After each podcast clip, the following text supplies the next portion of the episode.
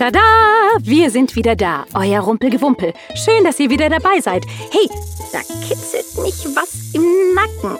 Ach so, das sind die Haare meines Studiogasts. Also, naja, ich meine nicht die Haare, die Schlangen. Naja, aber doch irgendwie die Haare. Äh, na, kommt ihr drauf? Das ist Medusa. Hey Medusa, schön, dass ihr da seid. Also ich meine, du und deine Schlangenbande. Hallöchen, ich freue mich auch, dass ich hier bin. Medusa, ich habe mir extra die Augen verbunden, da du ja leider alles, was dich ansieht, in Stein verwandelst. Ha, ja, das ist so ein Tick von mir. Das kriege ich einfach nicht los. Medusa, ich habe dich eingeladen, da wir dich schon einmal begleitet haben in einer Geschichte. Da warst du noch ziemlich einsam und hast einen Partner gesucht, den du dann auch gefunden hast, oder? Oh ja, meinen schnuckeligen, kopflosen Reiter. Ach, wir sind so im Glück und immer noch mächtig verliebt. Und wenn er mir mit seinem englischen Akzent etwas sagt, schmelze ich immer noch dahin. Nur meine Schlangen sind da manchmal etwas eifersüchtig, aber sie beißen ihn nicht mehr so oft wie am Anfang. oh wow, das freut mich für euch.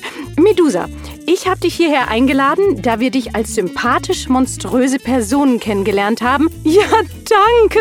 Das ist das Netteste, was man mir je gesagt hat. Ja, aber heute haben wir wieder eine Geschichte aus der griechischen Antike über dich dabei, in der du nicht so gut wegkommst. Naja, am Ende bist du sogar einen Kopf kürzer. Wie kommst du damit klar, dass man dich meistens für die bösen Rollen aussucht? Ach, diese Geschichte ist doch herrlich. Da hatte ich Spaß, mal ehrlich. Ach, ähm, ich spiele viel lieber die Schurken und Bösen. Das ist doch so viel interessanter. Meine gute Seite hebe ich mir für meinen Liebsten zu Hause auf. Die Dreharbeiten zu der Geschichte waren toll und meine Kollegen, ach, vor allem Perseus, sind wirklich klasse. Sag mal, wie ist Perseus denn so? Erzähl mal. Ach, Perseus, der ist immer ein wenig schusselig gewesen. Bis der mal geschafft hat, auf den fliegenden Sandalen voranzukommen, ohne abzustürzen. Der hat sich viele blaue Flecken zugezogen, der Arme. Ehrlich? Oh.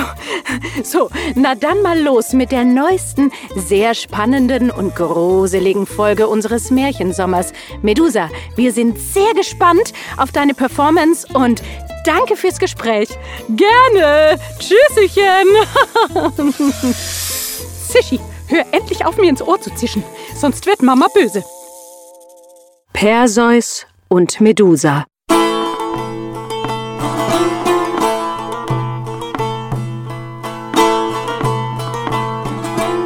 Wir befinden uns im alten Griechenland, zu einer Zeit, in der mächtige Götter und magische Kreaturen das Schicksal des Menschen mitbestimmten. Zu dieser Zeit herrschte König Akrisios im Lande Argos. König Akrisios hatte nur ein Kind, eine wunderschöne Tochter namens Danae, und als sie älter wurde, sorgte er sich um ihr Schicksal und darum, was nach seinem Tod mit ihr geschehen würde. Und so wandte er sich an die Priesterinnen von Delphi und bat sie um göttlichen Rat in dieser Angelegenheit. Sie sagten einstimmig, Guter König, der Tod ereilt uns alle, aber dich wird es härter treffen, da du durch den Sohn deiner Tochter sterben wirst. Da bekam der König Angst und schwor, einen Weg zu finden, seinem Schicksal zu entkommen – ich werde ein Gefängnis für meine Tochter bauen, sagte er. Es wird aus Messing sein, ohne Türen und nur mit einem kleinen Fenster ganz hoch oben, das sie nicht erreichen kann. Dann fülle ich es mit all ihren Lieblingssachen, damit sie sich dort wohlfühlt und schließe sie für immer darin ein. Könige dachten in jener Zeit oft nicht genug nach. Sie trafen Entscheidungen, über die wir heute nur den Kopf schütteln können. So verbrachte Danae ihre Jahre damit, weder die Felder noch das Meer sehen zu können.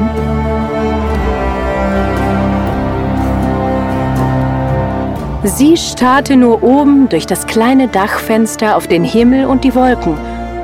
Und ihre Amme war ihre einzige Freundin.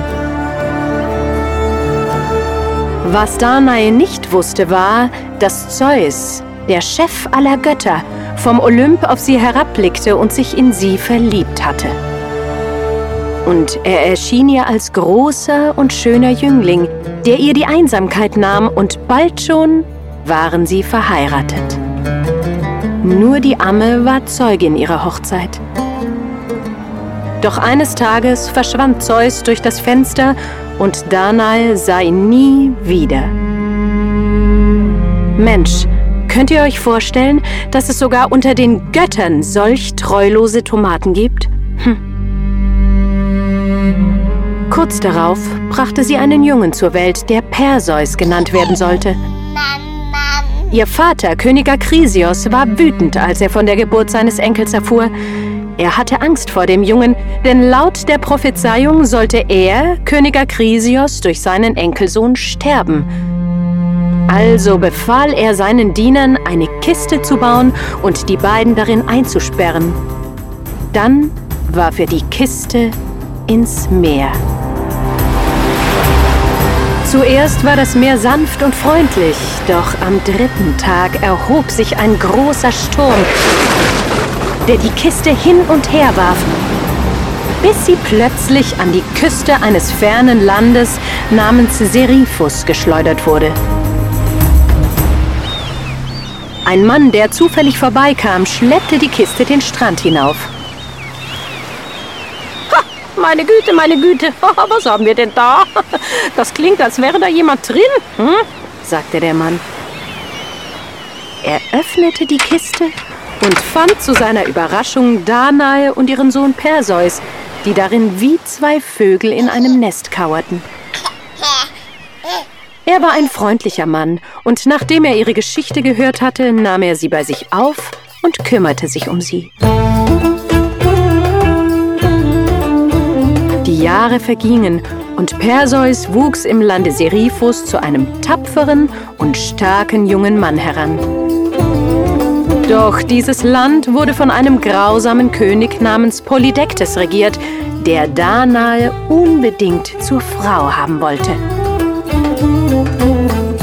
Als sie ihn zurückwies, gab er Perseus die Schuld und beschloss, ihn mit einer List auf eine Reise zu schicken, die ihn weit weg von seiner Mutter bringen würde. König Polydektes dachte nach. Perseus mag stark, weise und klug sein, aber ich werde ihn dennoch betrügen und seine Mutter zur Frau nehmen.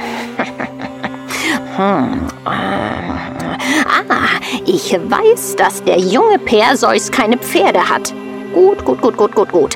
Da lässt sich doch etwas daraus machen und er bestellte alle jungen Männer der Insel zum Palast.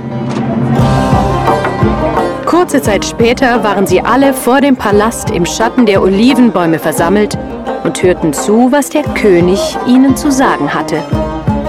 Laut Befehl des Königs sind alle Männer dazu verpflichtet, seiner Majestät Pferde, Pferde zu liefern. Pferde? fragte Perseus. Warum bittet ihr nicht um etwas, das eurer königlichen Stellung würdiger ist? Der König rieb sich vergnügt die Hände, weil er wusste, dass der junge Perseus in seine Falle getappt war und sagte, Nun, wenn es keine Pferde sein sollen, Perseus, was schwebt dir dann vor, hm?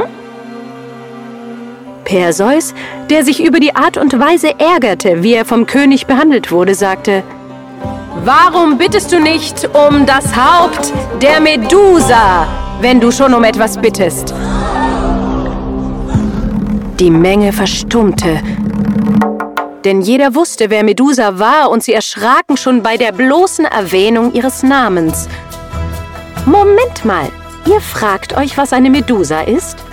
Nun, sie war eine der drei Gorgonen. Die Gorgonen besaßen die Körper und Gesichter schöner Frauen, aber sie hatten schuppige Flügel aus Gold, scharfe, böse Klauen aus Messing und anstelle von Haaren wuchsen aus ihrem Kopf Dutzende tödlicher, giftiger Schlangen. Ihr Antlitz war so abscheulich, dass man im Handumdrehen zu Steiner starrte, wenn man ihnen in die Augen sah. Sie bewachten den Eingang zur Unterwelt. Medusa war die jüngste und im Gegensatz zu ihren älteren Schwestern konnte sie von Menschen verletzt werden. Perseus, der sogleich bereute, was er gesagt hatte, wandte sich von der Menge ab und mit dem höhnischen Lachen des Königs in den Ohren machte er sich auf den Weg, um den Schlangenkopf der Medusa zu erobern. Als er den Hügel hinabstieg, erschienen ihm ein Mann und eine Frau, und er wusste sofort, dass dies die Götter Hermes und Athene waren. Hermes, der wusste, dass Perseus der Sohn des mächtigen Gottes Zeus war, gab ihm seine geflügelten Sandalen und eine messerscharfe Sichel, um ihm bei seiner Suche zu helfen, während Athene ihm einen Beutel gab, in den er das abgetrennte Haupt der Medusa legen konnte und einen Schild aus poliertem und geschliffenem Silber, der glänzte und funkelte und reflektierte, als wäre er ein Spiegel, damit Perseus nicht direkt in die Augen der Medusa schauen musste. Sie gaben ihm aber nicht nur Geschenke, sondern sagten ihm auch, wohin er gehen sollte und welche anderen magischen Gegenstände er brauchen würde, damit sein Plan gelänge. Geh zur Höhle der Graien, Perseus, sagte die schöne Athene. Das sind drei grauhaarige Schwestern, die sich ein Auge teilen. Bitte sie dir zu sagen, wo du den Helm der Dunkelheit finden kannst, der dir unsichtbar verleiht, wenn du ihn trägst.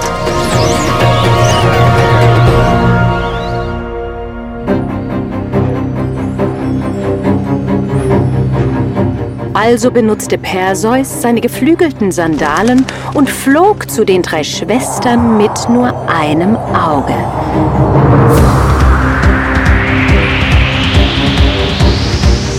Er fand sie zusammengekauert außerhalb ihrer Höhle am Meeresufer.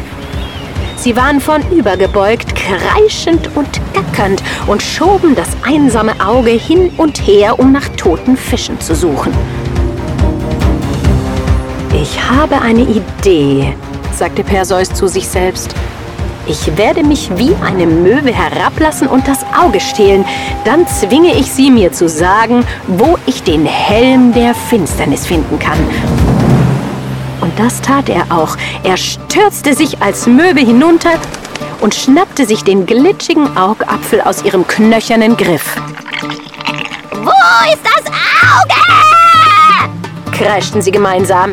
Gib es mir! Gib es mir! Gib es mir! sagte eine nach der anderen, während sie auf dem kalten, nassen Sand tastend herumkrabbelten. Wo ist es? Wo ist es?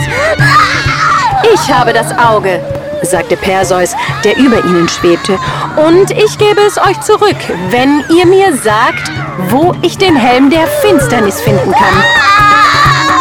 Die Luft war erfüllt von Kreischen und Schreien, Jammern und Wimmern, aber sie hatten keine Wahl.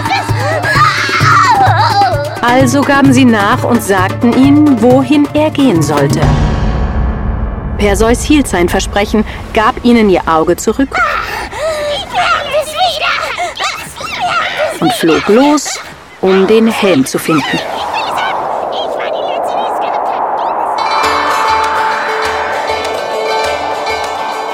Schließlich erreichte er den Garten der Hera und die Nymphen, die dort lebten und den Helm besaßen, gaben ihn ihm gerne, um ihm bei seiner Suche zu helfen.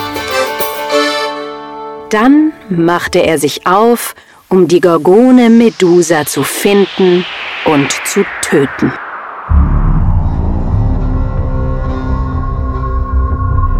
Er landete vor einem ominösen Höhleneingang inmitten einer Menge von Steinstatuen.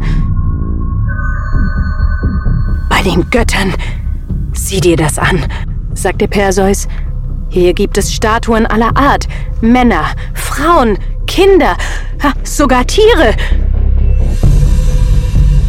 Sie alle waren lebendig und haben der Medusa und ihren Schwestern in die Augen gesehen. Ach, arme Kreaturen. Er setzte den Helm auf, der ihn unsichtbar machte, schnallte sich sein Spiegelschild um, hielt die Sichel fest umklammert und ging vorsichtig in die Höhle.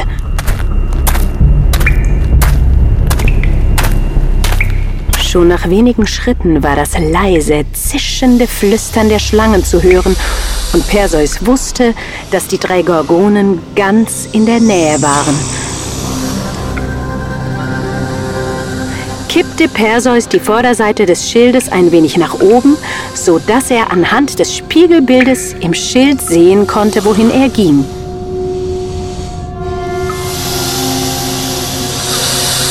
Er schlich mit leisen Schritten durch die glitschige Höhle, bis er zu den drei Gorgonenschwestern kam.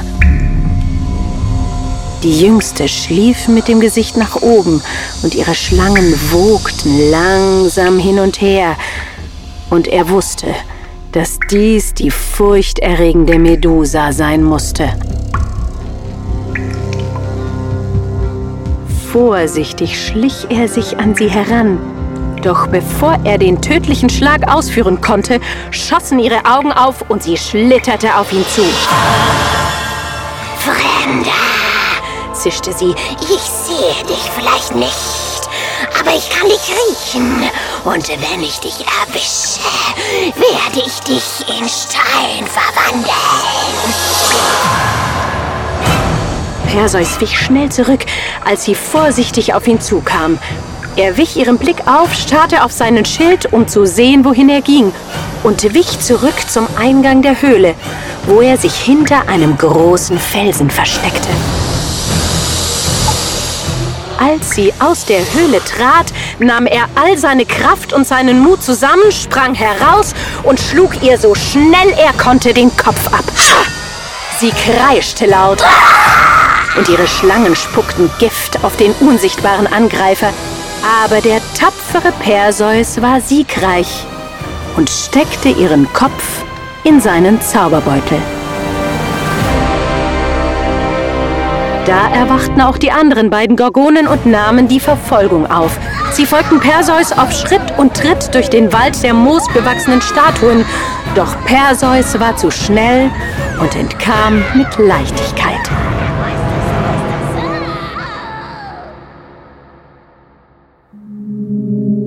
Auf dem Rückweg stieß er auf eine schöne Jungfrau, die an einen Felsen im tiefsten Tal des weindunklen Meeres gekettet war. Ihr Name war Andromeda und sie wurde einer gigantischen Seeschlange geopfert, um die Meeresnymphen zu besänftigen. Er landete neben ihr auf dem Felsen und nahm seinen Helm ab. Andromeda erschrak über den Fremden, der auf wundersame Weise vor ihr aufgetaucht war, und sagte, Fremder, bitte, wenn du edle Absichten hast, dann rette mich vor dem abscheulichen Seeungeheuer, das mich fressen soll. Perseus wollte gerade antworten, doch seine Worte wurden vom Tosen und Rauschen der Wellen übertönt, als sich das Ungeheuer aus der Tiefe erhob. Es war gigantisch und mit schildgroßen Schuppen und leblosen schwarzen Augen, die größer waren als Felsbrocken. Es öffnete sein gewaltiges Maul und Perseus sah Boote, Anker und rostige Ketten zwischen seinen riesigen spitzen Zähnen stecken. Es wollte sie beide verschlingen, aber Perseus war geistesgegenwärtig, holte den Kopf der Medusa aus seiner Tasche, richtete ihn auf das Seeungeheuer und es verwandelte sich sogleich in Stein.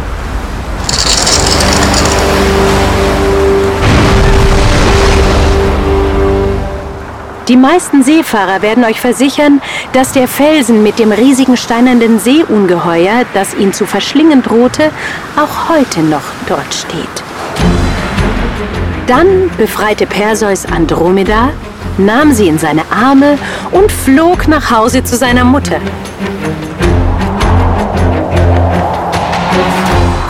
Denn sie wollten sich vermählen. Als Perseus auf die Insel zurückkehrte, ging er direkt in den Palast des Königs, der sehr überrascht aussah, ihn zu sehen. Na, Perseus, Welche Überraschung! Wisse, dass mich äh, deine Rückkehr auf unsere bescheidene Insel mit nichts als Freude erfüllt. sagte der König und lächelte wie ein Schurke. Dann sollst du wissen, o König, dass ich dir mehr als Freude bringe. Ich bringe dir dies. Und Perseus nahm das Medusenhaupt aus dem Beutel und verwandelte so den König und seine bösen Höflinge zu Stein. Und so kehrte Perseus siegreich zu seiner Mutter zurück und wurde einige Tage später mit der schönen Andromeda verheiratet.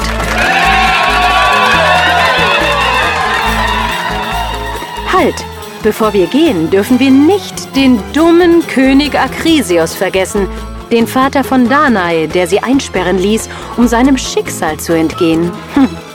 Einige Jahre später besuchte er die Olympischen Spiele in Larissa und ohne Wissen des Königs nahm Perseus dort an einem Diskuswettbewerb teil. Perseus warf den Diskus mit all seiner Kraft, doch im letzten Moment stolperte er und die Diskusscheibe flog in die Menge und traf König Akrisios, der sofort mausetot umfiel. Damit erfüllte sich die Prophezeiung, die die Priesterin von Delphi all die Jahre zuvor vorausgesagt hatte.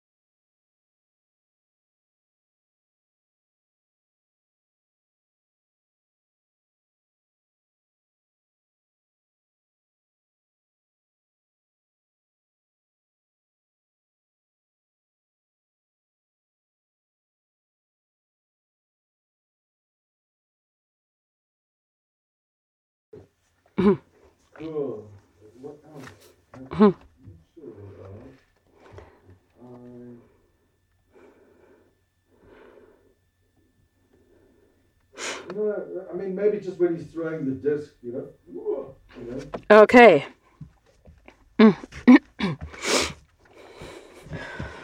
okay, Pazos is throwing